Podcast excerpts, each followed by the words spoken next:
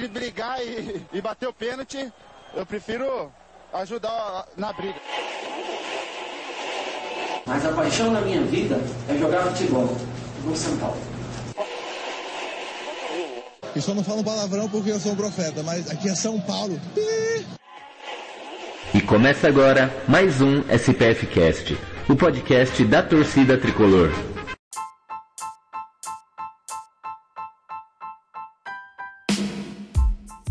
Terça-feira, né? Hoje às 8 horas em ponto, olha só. Depois de 200 programas a gente consegue come come começar uma live às 8 em ponto, né?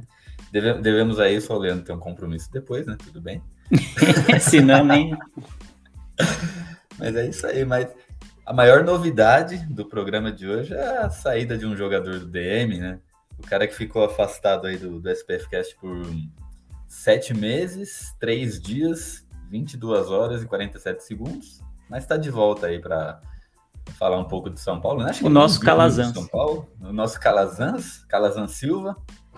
Fala, Beto. Salve Gil, salve Leandro, salve, salve ouvintes, Beto Silva aqui vos fala. Fazia tempo, mas estou de volta. É, cara, tava nas baladas, largado, padrão arboleda, tá ligado? Tava foda. O Gil não queria pagar meu salário. Ele falou: Meu, você é foda, você é um trabalhador, você é muito caro, você é um podcaster caro, tá ligado? Tem jogador caro, eu sou podcaster caro.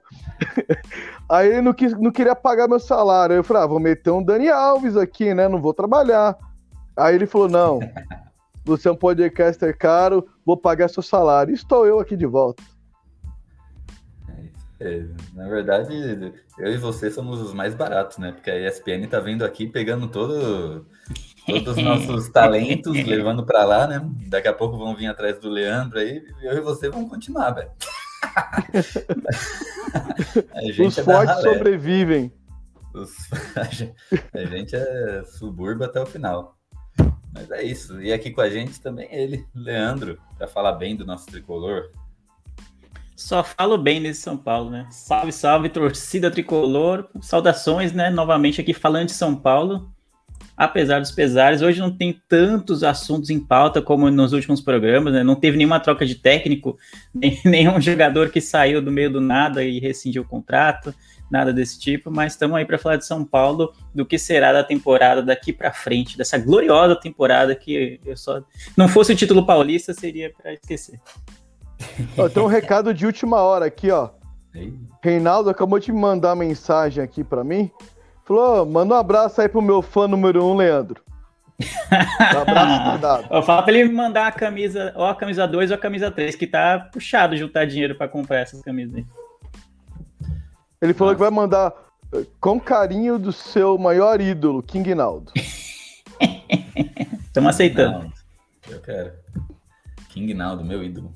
Vou até pegar o copo dele daqui a pouco, porque eu tenho o copo dele. Né? E... Mas pior é quem comprou o copo do Daniel Alves. Fica, fica a dica. E tinha o da Chapada é, então. Esse é um bom assunto para podcast, né? Camisa com, com o nome de jogador. Nossa senhora, é verdade. Mas é isso, eu sou o Gil, vamos falar de São Paulo. Como já adiantaram aí, não tem muito assunto essa semana, né? São Paulo jogou aí no, no final de semana, teve a primeira derrota na era, na nova era Rogério Ceni, né? Mas como já teve um expressinho do Canato aí para falar sobre o jogo, não, não, compensa a gente trazer novamente à tona esse é, detalhadamente, né? Óbvio que se tiver algum, algum algo pontual a se falar, a gente, a gente comenta. Mas então resolvemos que vamos falar sobre o quê? Como o Leandro falou, essa temporada é praticamente perdida, né? O que salvou essa temporada foi o Campeonato Paulista, o São Paulo saindo da fila aí, graças a, ao nosso Crespão da Massa e sua turma. Mas São Paulo não foi adiante na Copa do Brasil, não foi adiante na Libertadores. Brasileiro, São Paulo tá brincando, né? Como diria Renato Gaúcho, tá brincando no brasileiro. Acreditemos, acreditamos que não vai, não, não vai, são Paulo não vai ser rebaixado, porque tem uns times aí pedindo para ser rebaixado, né? Salve Santos. Então, a meta do São Paulo aí, na nossa visão, é passou dos 45 pontos, foco em 2022. né? 45 pontos aí, a média de pontos para se garantir na primeira divisão. São Paulo chega aos 45 pontos. Vamos planejar 2022. E aí? O que faremos, né? Vamos começar do começo. Técnico tem que ser, né? acho que é unânime aqui, precisa ser o Rogério Ceni, porque é, a gente já conversou, né? Não era tanto a favor da vinda dele, mas já que veio, agora deixa o homem trabalhar. Vamos de Rogério Ceni para 2022. Mas aí, Leandro. Não, não, deixa o Beto, né? Beto que faz muito tempo que não fala. Deixa ele falar agora. Beto, se você tivesse que fazer uma barca para 2022 aí, para sair, vamos falar quem vai sair primeiro. Quem que sairia, na sua modesta opinião? Sem prejudicar o time, né? Eu sei que tem nomes que a gente gostaria de ver longe, mas às vezes só tem ele ali, não dá para tirar, né? Mas Vamos lá. Caleri, Rigoni e Luciano. para sair do São Paulo? É os únicos que ficam, o resto manda embora. É mais fácil, né? é mais fácil, cara. Não, aí não. Aí você tá, tá pegando pesado. Não, Luan tô brincando. Tem, tem, o Miranda e o Luan ainda. Isso. O Luan não pode sair. O, o Volpe. O Volpe não pode sair até que ele tenha alguma sombra, né? Porque, querendo ou não. não é você falou Barca, cara. Barca, velho, pra mim, na moral. Assim, ó. Eu sei que todos os nossos jogadores, pelo menos a maioria deles, tiveram altos e baixos durante as temporadas, né? Que não é só uma. O Volpe é um deles. O Volpe ele teve altos e baixos. Acredito que mais baixos do que altos, porque em jogos decisivos, jogos mata-mata, foi onde ele entregou, onde ele não conseguiu mostrar o seu grande potencial. Ele vem mostrando seu potencial contra times de menor expressão, um jogo aqui, outro ali, mas quando a gente precisou mesmo de um camisa 1, aquele cara que salva bolas impossíveis, a gente não teve durante já duas, três temporadas. Então, o Volpe seria um desses que estariam na minha barca. Certo. E e aí, Leandro?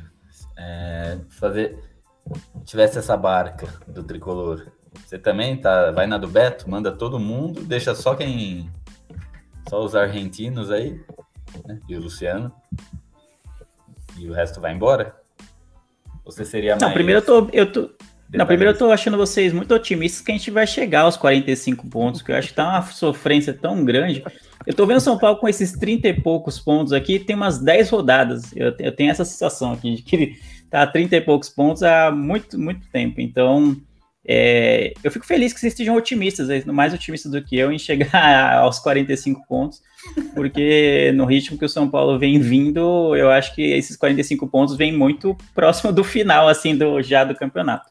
Mas, enfim, uma vez né, nessa, nessa hipótese de que a gente vai alcançar os 45 pontos e que eu acho que vai se salvar do rebaixamento, é, porque tem times muito piores, esse é o grande, grande, a grande verdade desse fim de temporada. Eu acho que tem que sim, tem que ter uma reformulação no elenco, especialmente com foco na no desempenho na última temporada, especialmente nessa temporada 2021, mas também no, na, no controle de gastos do, do orçamento para o ano que vem. A gente já vai ter uma despesa gigantesca com o Pablo, né? Que a gente até comentou no, se não me engano, na última live, né? Que é a renovação automática do contrato dele.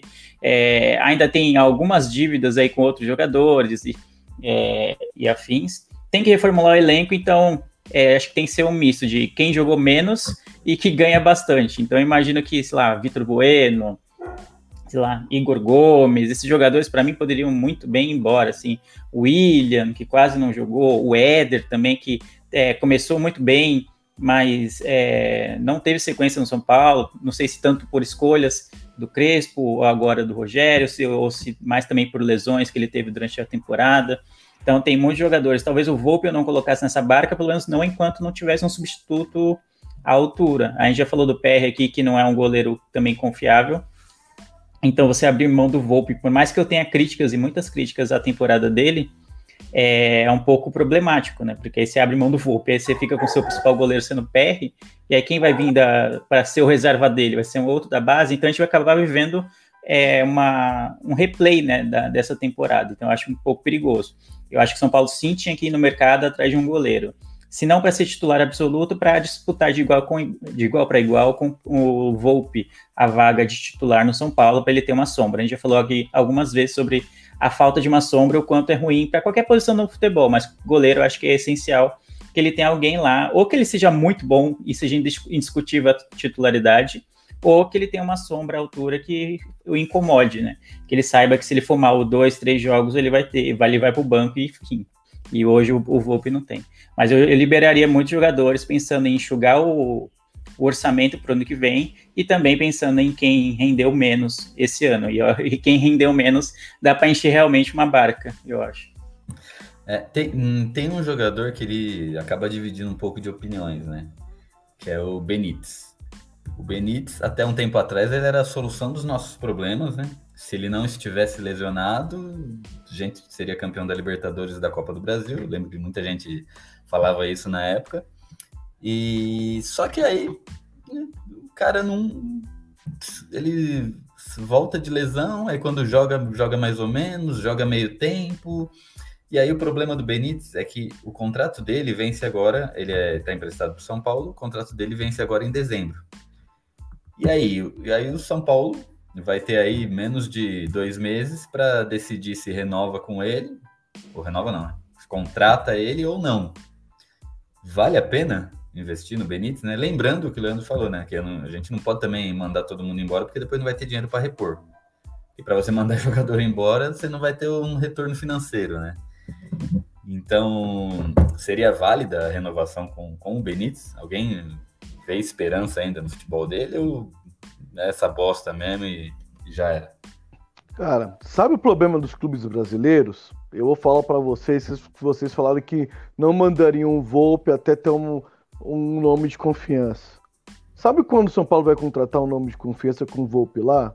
Nunca. Sabe quando o São Paulo vai contratar um meia que consiga jogar 80 a 85%, que é o mínimo esperado de um jogador com a qualidade do Benítez, com o Benítez lá, também não vai. Os clubes brasileiros, se tem um jogador meia boca, eles vão ficar com meia boca, não vão querer pagar caro no jogador. Ainda mais na crise, ainda mais com a pandemia, ainda mais sem receita de, de bilheteria. Então, os clubes só vão se coçar se não tiver por exemplo, o Lucas Perry, se ele fosse um bom goleiro mesmo, quando ele foi emprestado para a Inglaterra, depois foi para outro clube, ele não teria voltado. Se não tem oportunidade, se o Lucas Perry não é uma sombra pro Volpe, dispensa o cara. Já começa por aí. O Volpe também tem que ir. O Benítez, pô, o cara participa de 30% dos jogos, tem qualidade, é um bom jogador? É um bom jogador, mas para 30% dos jogos, eu ponho um moleque da base para jogar 30% dos jogos. Então, ou, ou o cara é apto para jogar 80 a 85, que para mim é o mínimo, né, para um cara ser titular, para um cara um armador, um camisa 10. Para mim ele é um camisa 10, é um cara do último passe. Para o cara ser um camisa 10 de um grande clube da Série A do futebol brasileiro, ele tem que jogar 80, 85% dos jogos. Ponto. Se não jogar isso, não compensa gastar esse dinheiro nele. Hoje, não contrataria o Benítez. Hoje, mandaria embora o Volpe. Hoje, mandaria o Vitor Bueno, Pablo, Rojas. É geral, não adianta. Se for para jogar 30%, usa a base. A base ela é feita para isso, para jogar 30% aí dos jogos. Ponto final. Jogador. Você pode ter que ir atrás de jogador bom. Vai pagar caro, mas jogador bom. Jogador que você vai colocar no campo e vai corresponder. E vai jogar e vai estar tá lá. Não cara vir, joga um, dois jogos, fica no DM, vai pras baladas, uns arboleda da vida. Arboleda tem bola? É bola? É. É o melhor zagueiro hoje. Claro que o Miranda joga de terno, mas fisicamente, a bola aérea de tudo. Hoje o Arboleda é o melhor zagueiro? É o melhor zagueiro. Você ficaria com o Arboleda? Não. Porque tem muito jogador paneleiro no nosso elenco. Nosso elenco não é só, não é só a parte tática. Tem muito paneleiro, muito baladeiro. Isso não faz bem para os jovens, cara. Não faz bem para nossa base. Então, minha barca é enorme. Sim. Mas você acha que se a gente mandar todo mundo embora, o São Paulo vai conseguir repor até o ano que vem? Porque senão a gente se livra de um problema e gera outro. Porque aí o São Paulo vai sem dinheiro, porque não teve praticamente retorno nenhum desse monte de jogador que mandou embora. Não vai, não vai repor. E aí já começa o Paulista já brigando pelo rebaixamento, aí já, aí já causa aquele, aquele círculo, né? Aí a torcida pegando o pé do Rogério, então, aí o Rogério mandado embora, aí troca o técnico no meio da temporada. Temos que ser realista com o futebol brasileiro. O futebol brasileiro está nivelado por baixo. Por muito baixo. Se você lá na Espanha, pra, atrás de Rigones da vida, jogadores de segundo, terceiro escalão da Espanha, da Europa, sobra aqui. Se os jogadores que estão vindo da China, Renato Augusto, Roger Guedes, Hulk, Estão sobrando, que os caras nem treinam lá. Estão sobrando. Miranda tá sobrando. Imagina jogadores do terceiro escalão da Europa. É que tem que mudar a mentalidade das contratações. Não é só aqui a América do Sul. Não é só jogadores veteranos que vão chegar aqui e vão render. Tem que mudar. O futebol brasileiro tá nivelado por baixo, cara. Hoje, sinceramente, qualquer perebinha da Europa chega aqui e faz acontecer. Nada, pô, o Éder aí. O Éder não fez nada. Ah, quem que, quem pra, que veio todo, pra tudo tem uma exceção, né? é. E, Leandro, setor, é, setor do São Paulo, que você acha que tem, precisa ser visto com urgência pro ano que vem? Na sua opinião, qual seria? Com urgência, cara. Eu sem, falar, todos... sem falar presidência. A presidência, é verdade. É. O, o Extracampo São Paulo precisa ser revisto, reformulado urgentemente, ou fechar logo as portas aí, que a gente né, oh, seria mais feliz né, fechando as portas de, de uma na, vez, porque. Ah, na verdade, não é nem presidência, é a porcaria dos conselheiros. Não sei, aquela merda não serve para nada. Para nada. Só para atrapalhar o São Paulo. Mudar, tinha que mudar é. essa, essa forma aí de administrar o clube. É, parece acionista de, de empresa grande que só tá preocupado com os dividendos que vai chegar no final do mês, né? Não tá preocupado se o time vai bem, se vai mal, não. O importante é o lucro que ele vai ter lá no, no fim do mês, né? O dinheiro pingando. Os, os conselheiros, para mim, tem muito disso, muito de egoísmo nas opiniões dele. Exatamente. O ego inflado também. É, mas você te oh. perguntou qual setor, eu acho que dentro de campo, é, é cara, acho que é o conjunto. O, o que me incomodava desde é, muitas temporadas, mas a gente comentou bastante ano passado, que eu vim, é, eu participei bastante, muitas vezes aqui do, do podcast, era que não dava para prever qual São Paulo a gente veria em campo. E aí passou o Diniz, passou o Crespo, e passou, está chegando o Rogério, e a, a, talvez com o Rogério esses três jogos foram três jogos até é, razoáveis. Dois bons, eu diria, contra o Ceará e contra o Corinthians foram bons. Contra o Ceará deveria até ter sido uma vitória, faltou um pouco de sorte ali. Contra o Red Bull Bragantino, eu acho que na nossa realidade atual era pre não previsível, mas era esperado uma derrota lá na casa deles, apesar do São Paulo ter jogado bem, ter criado boas chances, inclusive aquela do Pablo, que né, todo mundo viu e reviu durante a semana, que era pelo menos para ter saído com um empatezinho ali. Mas enfim, o São Paulo até, até melhorou. E acho que o que me incomoda muito é não ter um padrão. Então, o que eu, eu, quero que melhore, entre outras coisas no, no, no, São Paulo, é o conjunto. É que eu saiba exatamente como o time vai jogar é, quando ele entrar em campo. Ah, se ele vai entrar com Arboleda, fulano e fulano na zaga, então eu sei que vai jogar assim sei que vai jogar recuado, sei que vai jogar no 3-5-2, eu sei que o São Paulo vai ter garra, vai ter raça, e às vezes eu não, não, sei, sabe? Cada jogo do São Paulo parece que é uma incógnita, parece que é um, um, elenco completamente diferente que entra em campo, isso me incomoda demais. A falta de padrão de jogo me incomoda às vezes mais do que as peças em si. É óbvio que a gente é incomodado com o Pablo, é incomodado com o Vitor Bueno, que a gente já criticou bastante aqui muitas vezes, incomodado com o Volpe por causa das falhas dele, mas acho que a falta de padrão tático do São Paulo me incomoda mais do que tudo isso. E você não saber que time vai. Não saber se, ah, quando vai jogar contra um time trancado, quem ele vai pôr? Eu não sei. Quando vai jogar contra um time que joga e deixa jogar, quem ele vai pôr? Não sei. Como que o São Paulo vai se dar bem, vai se dar mal? Não sei. Porque normalmente São Paulo tem se dado mal contra quase todos os adversários. Exceção feita ao jogo do Corinthians, que foi uma, uma grande exibição, talvez uma das melhores, assim, do segundo semestre. É, o São Paulo é muito imprevisível, no pior sentido da palavra imprevisível. É, os adversários podem conseguem ler muito rápido o que o São Paulo vai tentar e o enquanto o São Paulo dificilmente consegue ler o que os adversários têm para oferecer e consegue e para conseguir fazer tipo contra-ataque à tática do técnico adversário. Então isso me incomoda mais. Mas é óbvio que dentro de campo de peças, acho que a gente tem que ter um goleiro seguro, a gente tem que ter um sistema é, defensivo sólido. Apesar do Miranda estar tá lá e o Arboleda também está em grande fase, a gente ainda toma gols besta na, em bola aérea, ainda toma gols besta de falha individual que não deveriam acontecer. E assim contar a criação, né? A gente está dependendo muito do Benítez estar tá em uma boa fase que já não acontece faz tempo a boa fase do Benítez. Então, o setor de criação é, deixa muito a desejar. Boa. Mandar um abraço aí pro Fernando Kiyusato. Salve, salve, Fernando. Falando é, meio campo e lateral direita. É, fosse só meio campo e lateral, você tava do DM, hein, Beto? Você viu, rapaz? É, o DM tava. É, padrão São Paulo, né, velho? A gente é padrão São Paulo. DM eterno. o... Só que aí, só que eu voltei igual o Lisieira, hein? Lisieira monstro, hein? Depende, tá né? O Lisieira teve várias voltas antes dessa. Ele voltava e voltava pro DM, aí voltava e voltava pro DM. Agora é que firmou. É porque tiraram as cachaças do DM. tiraram o cavaquinho do DM. Aí já aí teve que voltar. Ele fica postando vídeo no Instagram tocando cavaquinho. Tiraram a banda, tiraram, tiraram o batuqueiro.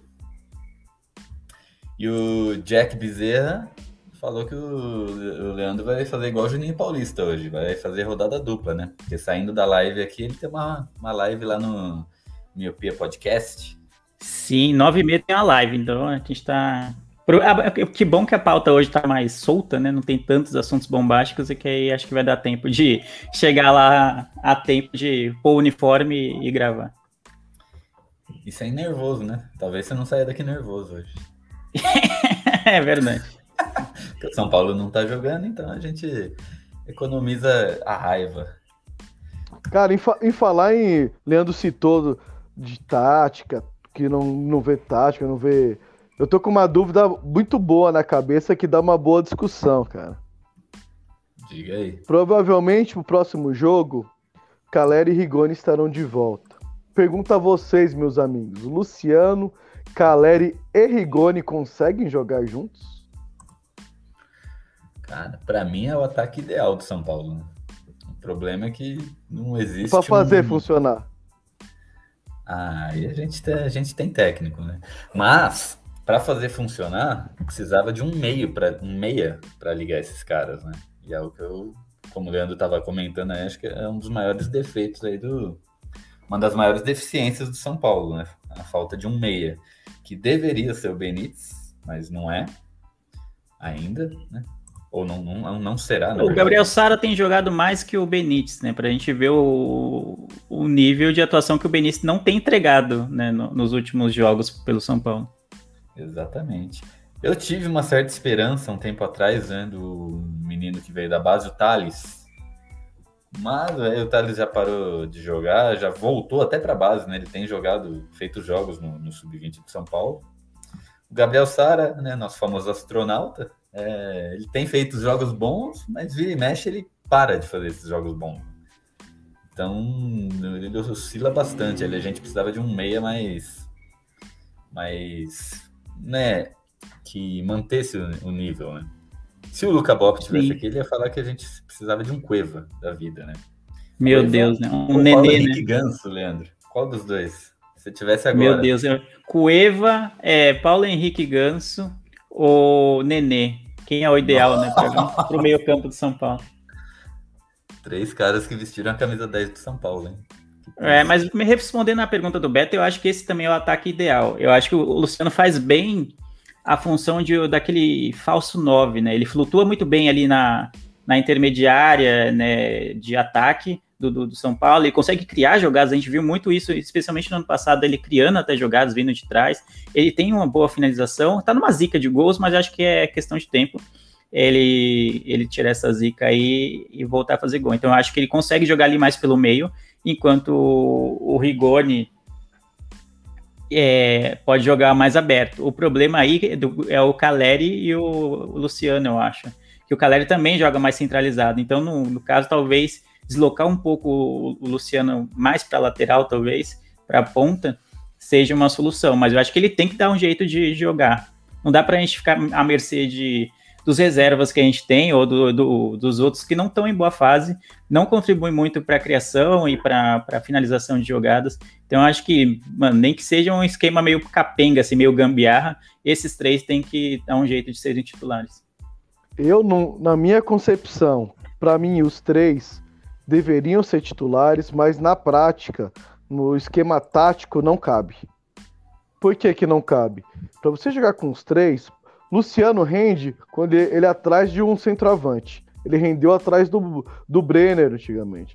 E, e, veio bem depois que o Brenner saiu, mas ele é rendendo atrás do Pablo. É, e não tem o, como dizer que o Luciano ele é um ponto. Ele não é um ponto. Se você abrir o Luciano, você perde o jogador. Rigoni é um jogador que tem mais recurso. Rigoni poderia, você pode abrir ele na ponta, que ele, ele vai ter habilidade para jogar na ponta, só que ele é mais perigoso próximo do gol. Então, para mim, Rigoni e Luciano, eles ocupam a faixa de campo, o mesmo espaço. Os, ambos produzem mais quando jogam de segundo atacante. E para mim, no, meu no esquema tático, para mim, hoje, Luciano seria banco. Que o Rigoni tá rendendo mais do que ele. Eu, no meu esquema tático, eu manteria o 4-4-2. Sei que as peças que nós temos não são as, as por nome, as ideais para saírem jogando, mas eu manteria um 4-4-2.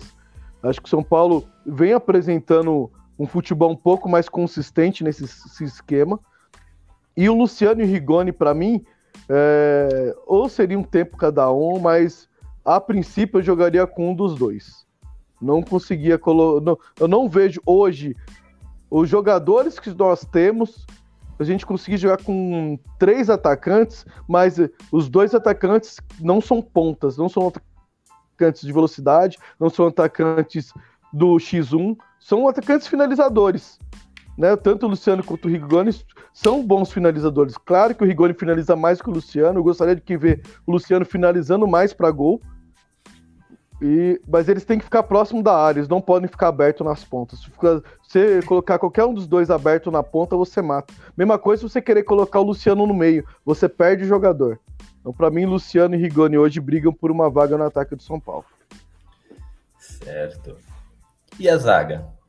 A zaga, né?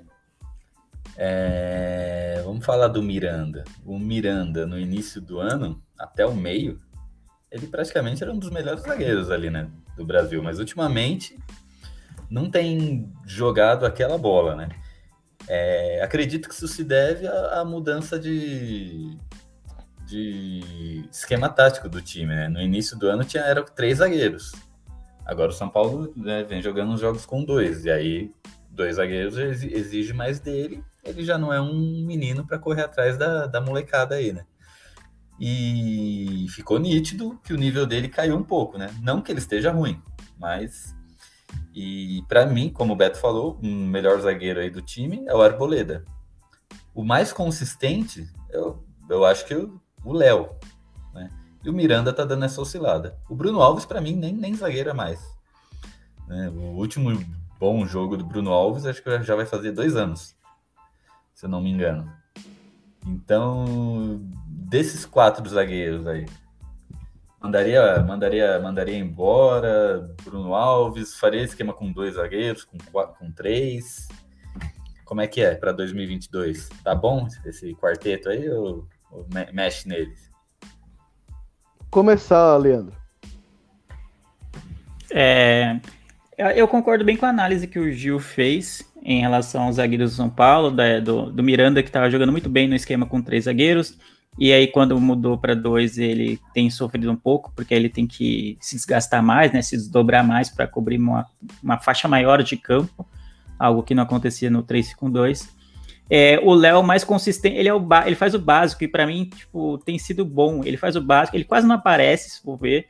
Ele é muito discreto em campo, mas ele dificilmente compromete seriamente assim para algum gol ser nas costas dele ou ser em cima dele, dificilmente acontece. Ao contrário do Miranda ultimamente que tem acontecido alguns gols em cima dele.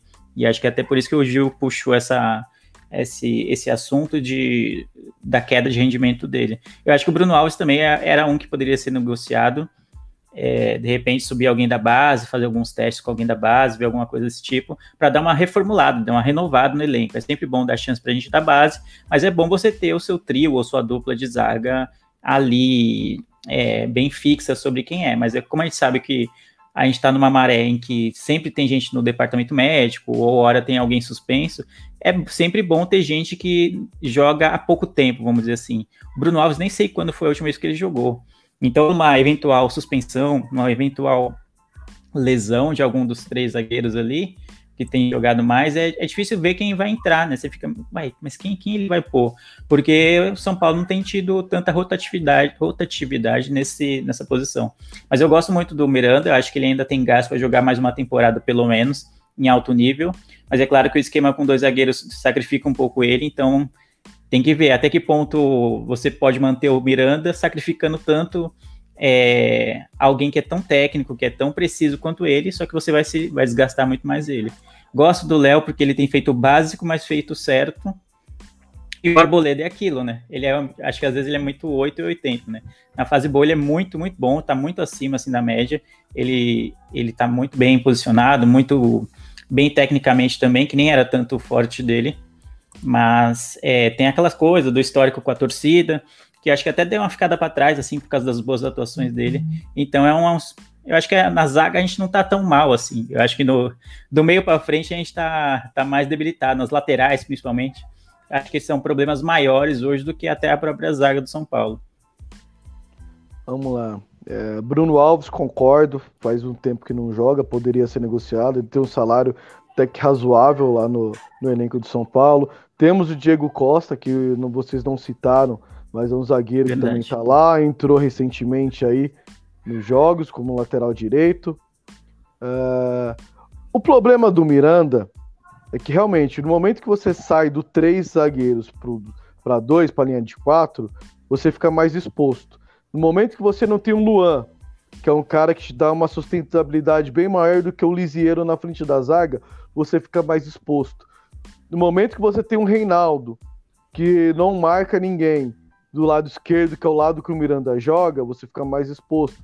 No momento que você tem um Orejuela, que é o que está jogando hoje na lateral direita, que também o forte não é a marcação, você fica mais exposto. Então ele saiu de uma linha. O forte dele não é nada, né?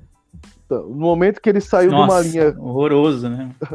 ele sai de uma linha de três zagueiros com um ano à frente fazendo a proteção e vai para uma linha, para uma linha que era para ser uma linha com quatro, é uma linha de dois, dois e meio, vai, porque meio do Orejuela e meio do Reinaldo, ou 0,25 para cada um dá dois e meio. Então ele fica muito exposto, né? E querendo ou não, o Miranda já não é mais um garoto. Ele então um, o momento que o Léo, o Léo tem porte físico, o Léo tem velocidade. Claro que às vezes ele vai meio estabanado na bola, mas ele é um zagueiro que não compromete. Poderia até colocar. É difícil você falar assim para tirar o Reinaldo, porque o Reinaldo é o maior, um dos maiores assistentes do São Paulo da temporada. É um armador pro São Paulo, né?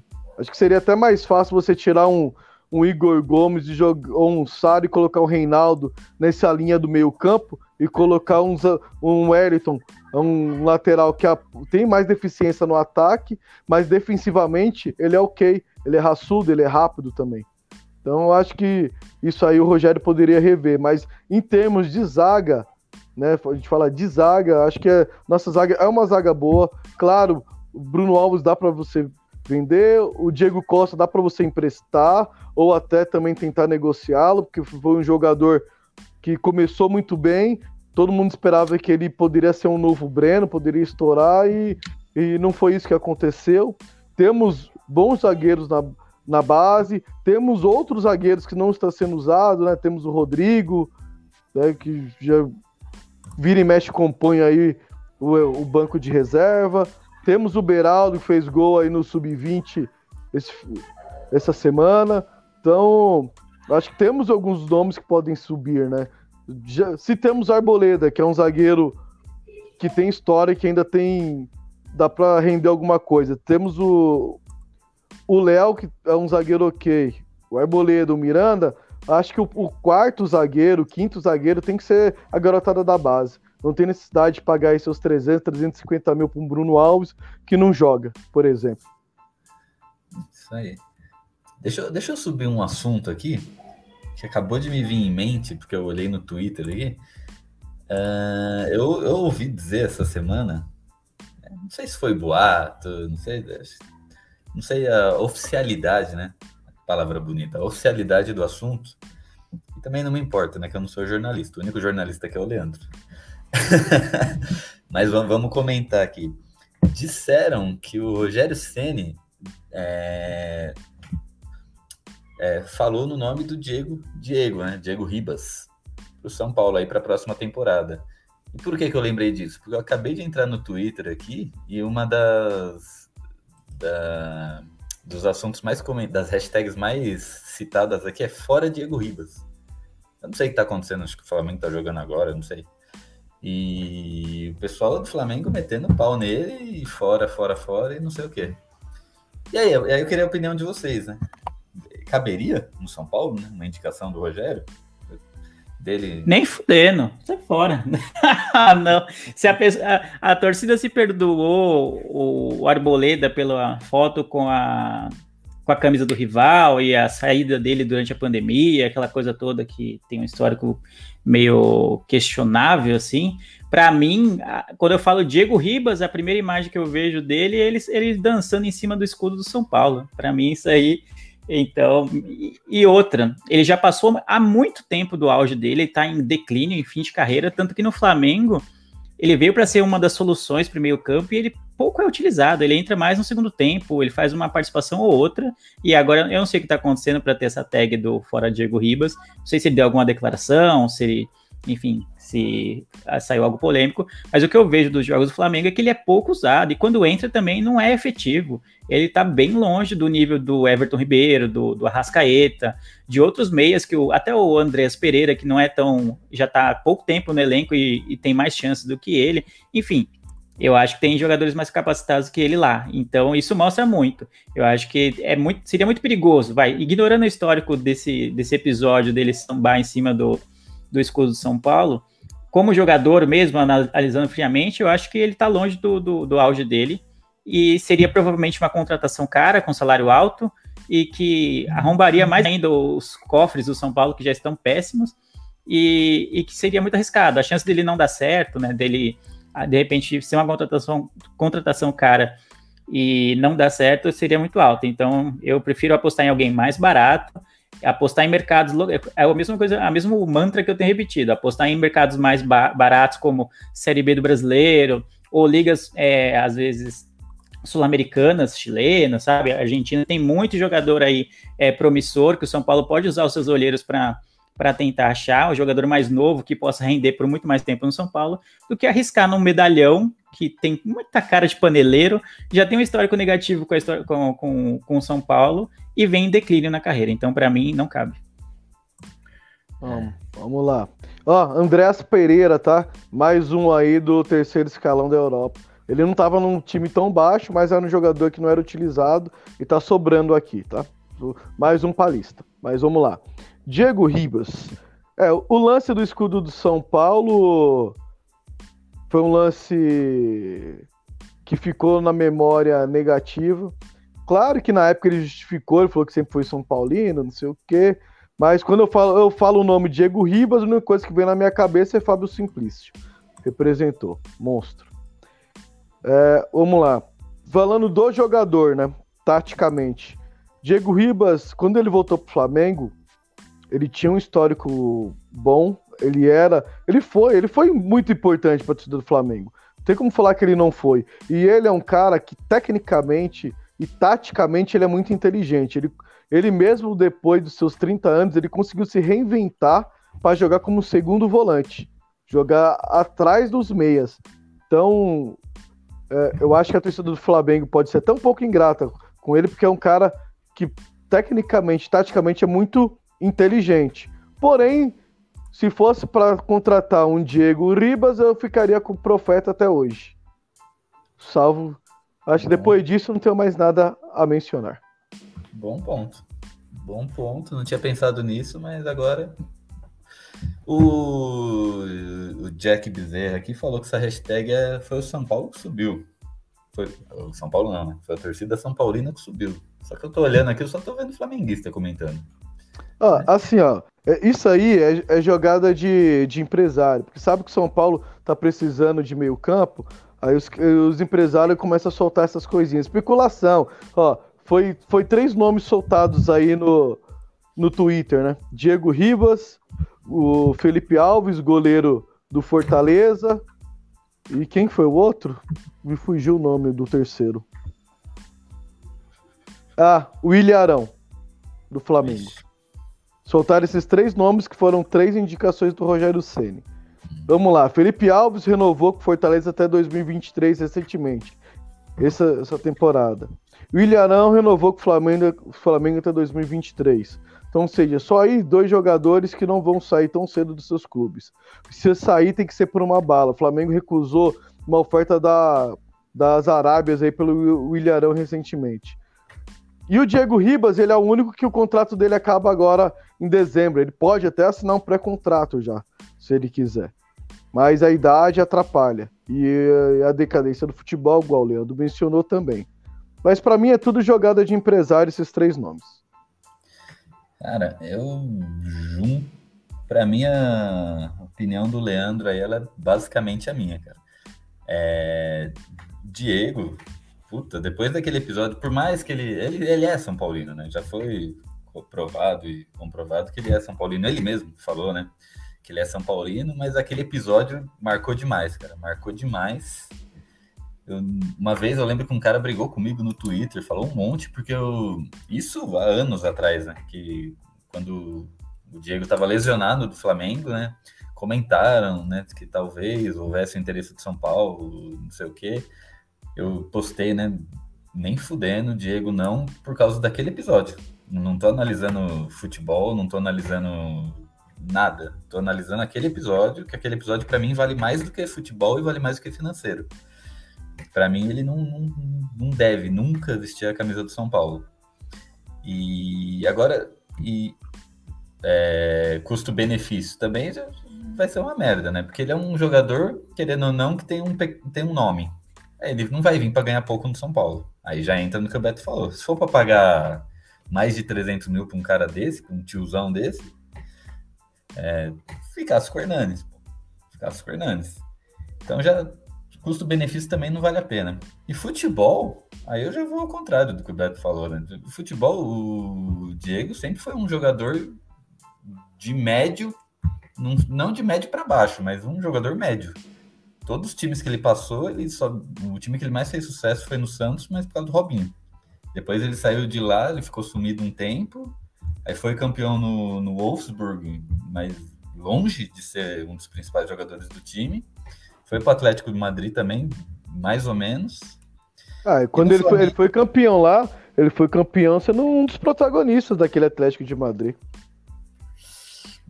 Bom, protagonista, não, não lembro, mas ah, o, a passagem dele no Atlético Madrid foi boa. Eu acho que a passagem dele boa, na Europa pô. foi boa, de, de uma maneira ele... geral. Ele ainda passou pela Juventus.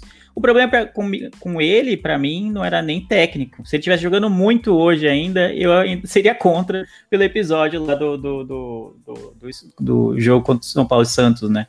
Do, do, do, pisão lá no escudo, eu seria contra. E então, aí agora só tem contras, não tem nenhum a favor, né? Ele vem em declínio, quase não é utilizado no Flamengo. Então, por que você trazer um jogador tão caro, que provavelmente seria caro, não nem, nem sei de valores, né? Só tô chutando, mas imagino que ele não viria por pouco, pelo menos o é. salário seria alto.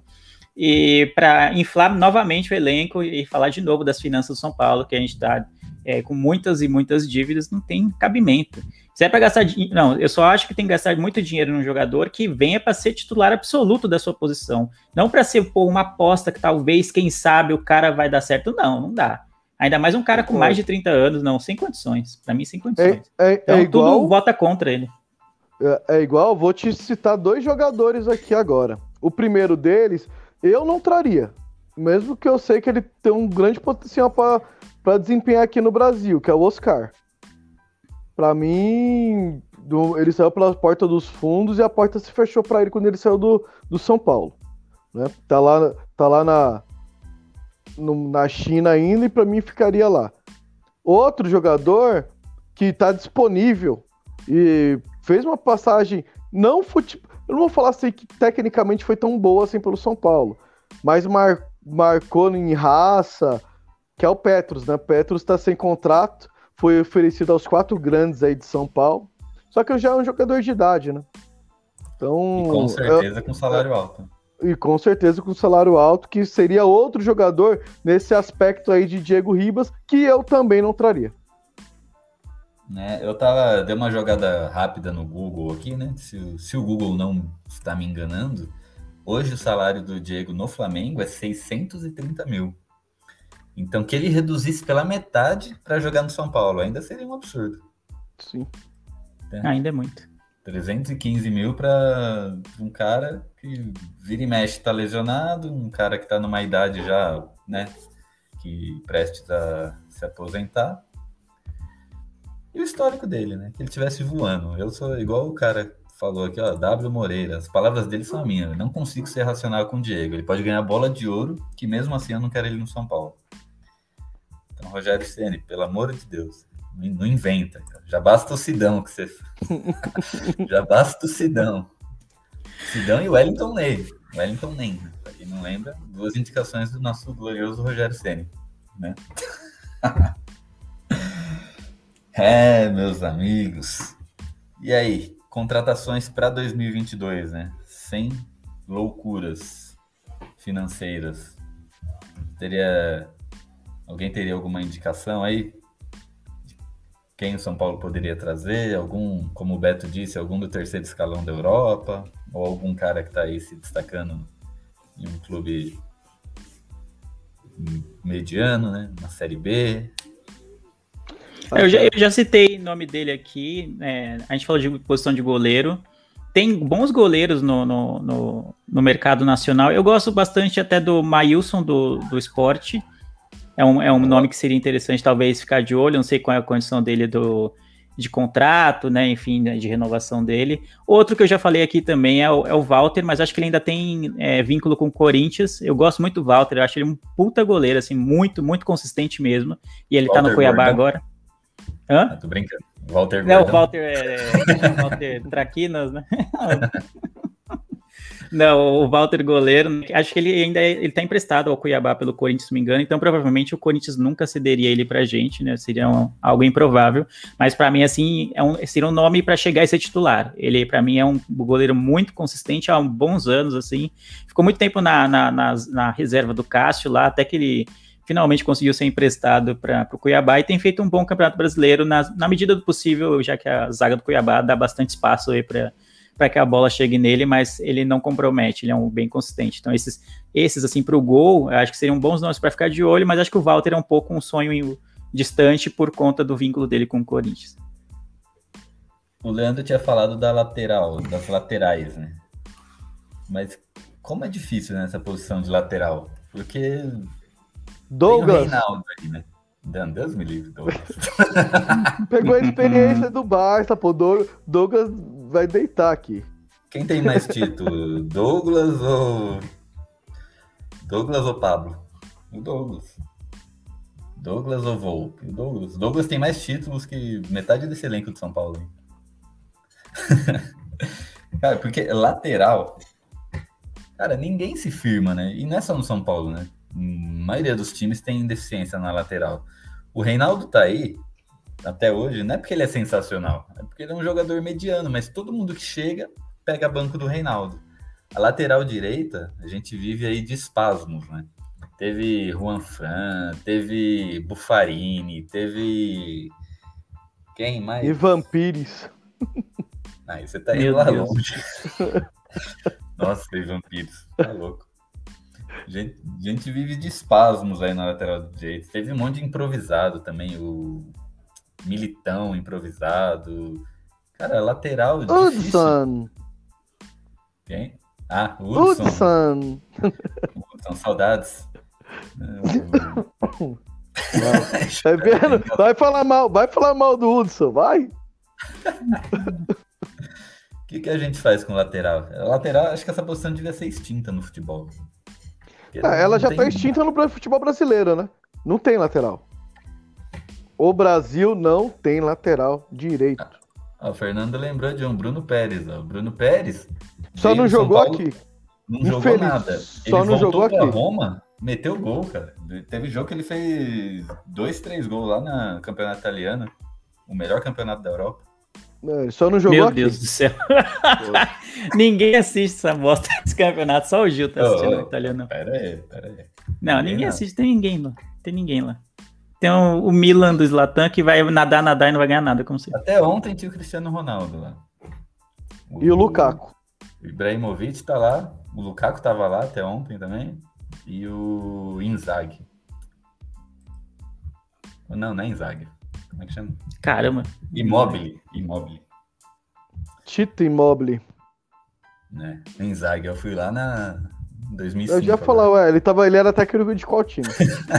é, pior que ele é técnico de um time mesmo, só não lembro qual. Então, o que, que a gente faz com a lateral direita, Beto? Cara, lateral direita, o São Paulo tem que fazer igual o Palmeiras fez com a lateral esquerda mercado sul-americano tem algumas jovens, jovens promessas, cara. Palmeiras tava com o Vinho aí, ó, vendeu o Vinho e trouxe esses piqueires aí, isso pra lateral esquerda, e são jogadores que não comprometem, jogadores, bons jogadores. Né? Então, isso porque eles têm o Jorge lá ainda que não, não tá jogando, né? O Jorge voltou e não tá jogando. Acho que São Paulo, pra lateral, tem que buscar fora. Aqui no Brasil é difícil. Né? A gente tem o Veu Calegária jogando bem no, no Fluminense. Tem um do Internacional, que também é de fora, fazendo boas partidas. Como é que é o nome dele? Me fugiu o nome. Lateral direito do Internacional, que é bom de lateral direito também. Então, como é que é o nome dele? É Saravia. Acho que é Saravia. Acho que é Saravia. É um bom lateral direito. Então acho que o São Paulo tem que fazer igual esses clubes e buscar aí no, no mercado sul-americano lateral, laterais, né? Tanto o direito quanto o esquerdo. Porque o esquerdo a gente tem a base, só que não estão prontos. O Ellison teve oportunidade, a gente viu que ele não está pronto. E abaixo do Ellison ainda tem mais um ainda, que é um lateral é, que é mais promessa do que ele. Só que temos que ter um titular da posição, né? Eu concordo com o Beto nesse sentido. acho que tem que buscar fora, no, no mercado sul-americano. Né? Não é fazer loucura, trazer gente é, medalhão em fim de carreira, que a gente já viu que não é esse negócio e o momento também não é propício para esse tipo de loucura, financeiramente falando. Eu estava vendo uma matéria recentemente, era um podcast, agora não lembro, falando sobre a estratégia do Brentford, que é um time recém-subido da, da Championship, né, que é a segunda divisão da Inglaterra, para a Premier League.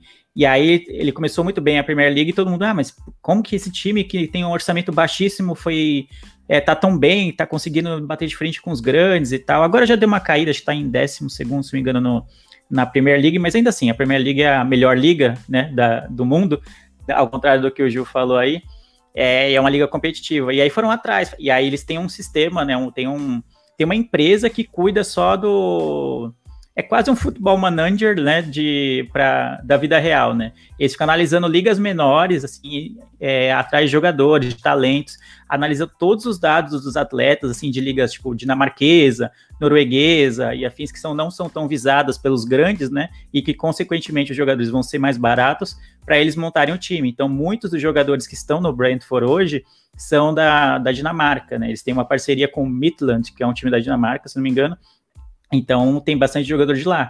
E eram jogadores que os times grandes não tinham nem chegado neles ainda. Os olheiros dos times grandes estavam muito longe. Entendeu? E de repente São Paulo, talvez não com essa tecnologia toda, mas tenha que desenvolver algo nesse sentido, de olhar mais para o mercado sul-americano, que é um mercado muito promissor, que a gente sabe que tem muitos bons jogadores escondidos por lá, e que geralmente as transações não são tão caras. Melhor do que ficar numa novela, como a gente ficou com o Caleri. Óbvio que a gente adora o Caleri, mas, mano, ficar meses para trazer o cara porque ficou negociando com um grupo de empresários, para mim é loucura. Não faz o menor sentido. Às vezes você tem um jogador de 20, 22 anos, num, sei lá, num é, Independente Del Valle, algo desse tipo, um time desse tipo, que vai ser fácil a transação. que ele vai querer vir para o São Paulo porque vai ser uma grande vitrine para ele para a Europa, para ele chegar à seleção do país dele, e não tem tantos times grandes de fora da Europa de olho nele ainda. Então, e seria uma transação mais barata. Então, acho que São Paulo tem que olhar para o mercado sul-americano. É, esse exemplo que você deu é perfeito. Quem faz isso dos grandes do futebol mundial é o Borussia.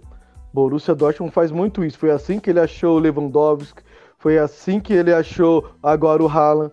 Todos jogadores que vieram de ligas menores e explodiram. E o São Paulo poderia muito bem explorar isso, atrás desses talentos, jovens talentos, e fazer esse tipo de aposta. Porque o São Paulo, é, eu acho que não aprendeu depois do Lúcio Doido. Porque o Lúcio Doido veio um jogador fim de carreira, todo mundo pensou que ele ia chegar e ia comer a bola, não rendeu. Miguel Bastos rendeu um pouco, mas depois caiu. Dani Alves não entregou o que era para ser entregue. E, e tem outros. Aí me trouxe o Éder, o Éder até começou bem, mas não joga. Aí fez essa aposta no William, jogador de 30. É, na época, né? A gente deve estar com 35, 34 anos. Não jogou male male junto com o Volpe lá, um pouquinho de nada. Chegou aqui não jogou. Jogou duas, três partidas, não mostrou a que veio. Então o Paulo tem que parar de querer apostar nesses medalhões e apostar em jogador de ligas menores. Já falei, futebol brasileiro está nivelado por baixo jogadores de liga menor, tanto da Europa ou campeonatos desconhecidos, igual o Leandro acabou de falar, são boas apostas para colocar aqui no Campeonato Brasileiro, que está muito fraco já faz alguns anos. Isso aí, campeonatos desconhecidos, tipo o campeonato inglês, que ninguém vê. Farmers League, né, como chamam, né? A Liga de Fazendeiros. é. Rock Go, pô. Rock Go. Só mandar um abraço aí pro Rafael Herculano, meu irmão, assistindo a live aí. Jack Bezerra Fernando Kiusato, nossos sócio ouvintes, nosso, nosso pessoal que está sempre aí com a gente. W Moreira também que mandou mensagem. Abraço aí para todo mundo que está vendo a live. E falamos de jogadores, quem entra, quem vai, quem gostaríamos, quem não gostaríamos. Mas agora vamos, vamos analisar a temporada 2022. Provavelmente, o Leandro ainda vai falar que eu tô sendo otimista, né? Provavelmente o São Paulo não vai se classificar para Libertadores. Né? Provavelmente. Uh, e aí, qual é o foco? Qual seria, na opinião de vocês, o foco para 2022? Mete bala no Paulista de novo para a gente conseguir um título, levar um bi, né? Provavelmente São Paulo vai se classificar para a Sul-Americana, foco na Sul-Americana aí para pegar um título internacional ou Copa do Brasil e, e Brasileirão aí, para a gente fazer uma boa campanha no brasileiro, né? Não acredito em título também, né? Ainda mais com um monte de time milionário aí, Flamengo, Atlético Mineiro, Palmeiras. Acho que sobra pouco espaço aí para o São Paulo levar um título brasileiro, né? Que é um campeonato mais. Onde quem tem um time. É... Com... Quem tem mais elenco ganha. Quem tem mais elenco ganha, é isso aí. Se eu, se eu sou o comando, tô no comando do futebol para a próxima temporada no São Paulo, eu focaria em dois campeonatos: Sul-Americano e Copa do Brasil. Ah, por que Sul-Americano e Copa do Brasil? Ah, Copa do Brasil porque não tem não. Nada disso, porque as duas premiações dos dois estão altas. São boas premiações e o São Paulo está, está no momento que precisa de verba, precisa de dinheiro. Eu acho que é essa, essas duas competições podem gerar uma receita muito boa para o São Paulo, conseguir pelo menos sanar uma parte de suas dívidas e respirar para 2023. Meu pensamento seria isso. Isso aí. E o senhor, Leandro? Qual seria o seu foco no seu planejamento? Você é o responsável pelo budget do ano que vem, de planejamento. Budget, o orçamento. Budget. budget. Ai, meu Deus. É, é, sempre complicado dizer, né? Porque é, eu poderia falar assim, ah, acho que dá para começar a usar o Paulista de pré-temporada, vamos dizer assim, e brincar no brasileiro e focar na Copa do Brasil e na Sula, que nem o, Beto falou, que eu até concordo. Copa do Brasil, um, porque não tem, e dois, porque dá bastante dinheiro para o vencedor. Então, são dois fatores essenciais que, que motivariam muito o torcedor. Porém, né, brincar no brasileiro ou brincar no paulista, para um time como o São Paulo, tem sido perigoso. A gente está vendo como a gente está no brasileiro. A gente está vendo, por exemplo, a situação do Santos, que quase caiu no paulista e agora está quase caindo no brasileiro. O então, Grêmio não sei se a gente consegue cons... arrancar. Então, o Grêmio eu acho um caso mais bizarro ainda, porque ele tem um elenco teoricamente qualificado. O do Santos a gente sabia que é, o ano passado foi uma exceção, né? Que foi uma, um ponto fora da curva. O Santos não tem dinheiro, não tinha jogadores é, badalados. Foi um elenco que meio que se construiu no, é, no ano passado, assim, deu uma maré de sorte e chegou até a final da Libertadores. Mas era um elenco que a gente previa que passaria dificuldades em breve e agora tá, finalmente está se pagando, né? Que o Santos cansou de apostar na base, né? Quando as coisas vão mal. E, e nem sempre a base vai resolver. Esse ano não está resolvendo. Mas enfim, falando, voltando a falar do São Paulo, eu tenho medo do São Paulo focar assim nas Copas e o brasileiro ficar nessa draga que a gente tá, né? De repente pega um ano em que não tem tantos times piores, como esse ano eu acho que tem times piores que o São Paulo, e por isso que a gente não vai cair. É, de repente, largar um pouco o brasileiro seja perigoso. Não sei como é que vai estar a temporada, não sei como é que vai estar o elenco, mas eu acho que é bom é, entrar já embalado no Paulista. É, eu não acho que ter ganho o título paulista ou ter focado bastante no título paulista não foi o, o causador dos problemas no São Paulo no segundo semestre. Eu acho que a falta de elenco e também um pouco de, de azar, né, com lesões, o azar ou, né, incompetência talvez do DM, não sei até que ponto é, isso foi é, teve fator de, tipo, de decisão no, nas lesões que o São Paulo teve, mas ainda tô, eu tô tipo o W Moreira, que ainda tô no receio de não cair, entendeu? Então não consigo falar, pô, dá para brincar no brasileiro. Tá, dá para planejar 2022. A gente tá numa posição assim que se perde duas, três seguidas assim e dá um, uma onda de sorte dos times estão lá embaixo, a gente está na merda de novo. Então é uma, sabe? Mas acho que as Copas, no atual cenário do futebol brasileiro, é um meio viável de um time como o São Paulo, que não tem tanto dinheiro e não tem tanto elenco, bater às vezes de frente com os times que têm mais dinheiro hoje, que são Flamengo, Palmeiras e o Atlético Mineiro. Porque na Copa, né, mata-mata, você precisa de dois jogos bons para eliminar aquele time não é tanto, não é 38 jogos bons para ganhar do Atlético no Brasileirão, que a gente não vai conseguir provavelmente, entendeu? Então acho que focar nas Copas é é acertado, mas sem deixar de mão assim, sem largar completamente o brasileiro porque é arriscado. É, no meu caso não seria largar né, o brasileiro, as demais competições. No meu caso é, fo é focar para ganhar Copa do Brasil, não disputar, ganhar, ganhar a Copa do Brasil e a Sul-Americana. Os demais campeonatos é fazer uma campanha não vexatória, com certeza. O brasileiro tem que chegar pelo menos entre os seis. Pelo menos minha visão. Tá? Entre os seis. É... O que acontece referente ao Paulista da próxima temporada? São Paulo, eu acredito que consiga se classificar para Libertadores, porém, naquelas últimas vagas que pega pré, oitava e nono posição do brasileiro, provavelmente vão pegar a pré-Libertadores. Então, eu acho que São Paulo, para chegar em nono, em oitavo, no, nesse brasileiro, é bem possível. Né? Eu faria, eu diria que é bem difícil o São Paulo chegar entre o G6, né? pelo futebol e pela inconstância de resultado. Então, é acho que pelo menos no, ali G9, G8, São Paulo chega. E se chegar, é pré-libertador, é pré da pré da pré tá? G8 e G9 do, do brasileiro. É pré da pré da pré. Três rodadas, três vezes antes. Então, o Paulista vai ser praticamente muito difícil tendo essa pré da pré da pré da Libertadores. e é isso aí. Então, esses são nossos, nossos votos para 2022 aí. Né? Uhum. Batemos, batemos uma hora aqui, né? Já vamos, vamos liberar o Leandro, que ele vai ter uma. Boa uma live, uma pós-live live aí, agora no Miopia. É uma pré da pré. é.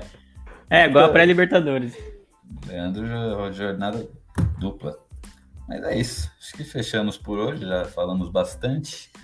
Então, Beto Silva, né?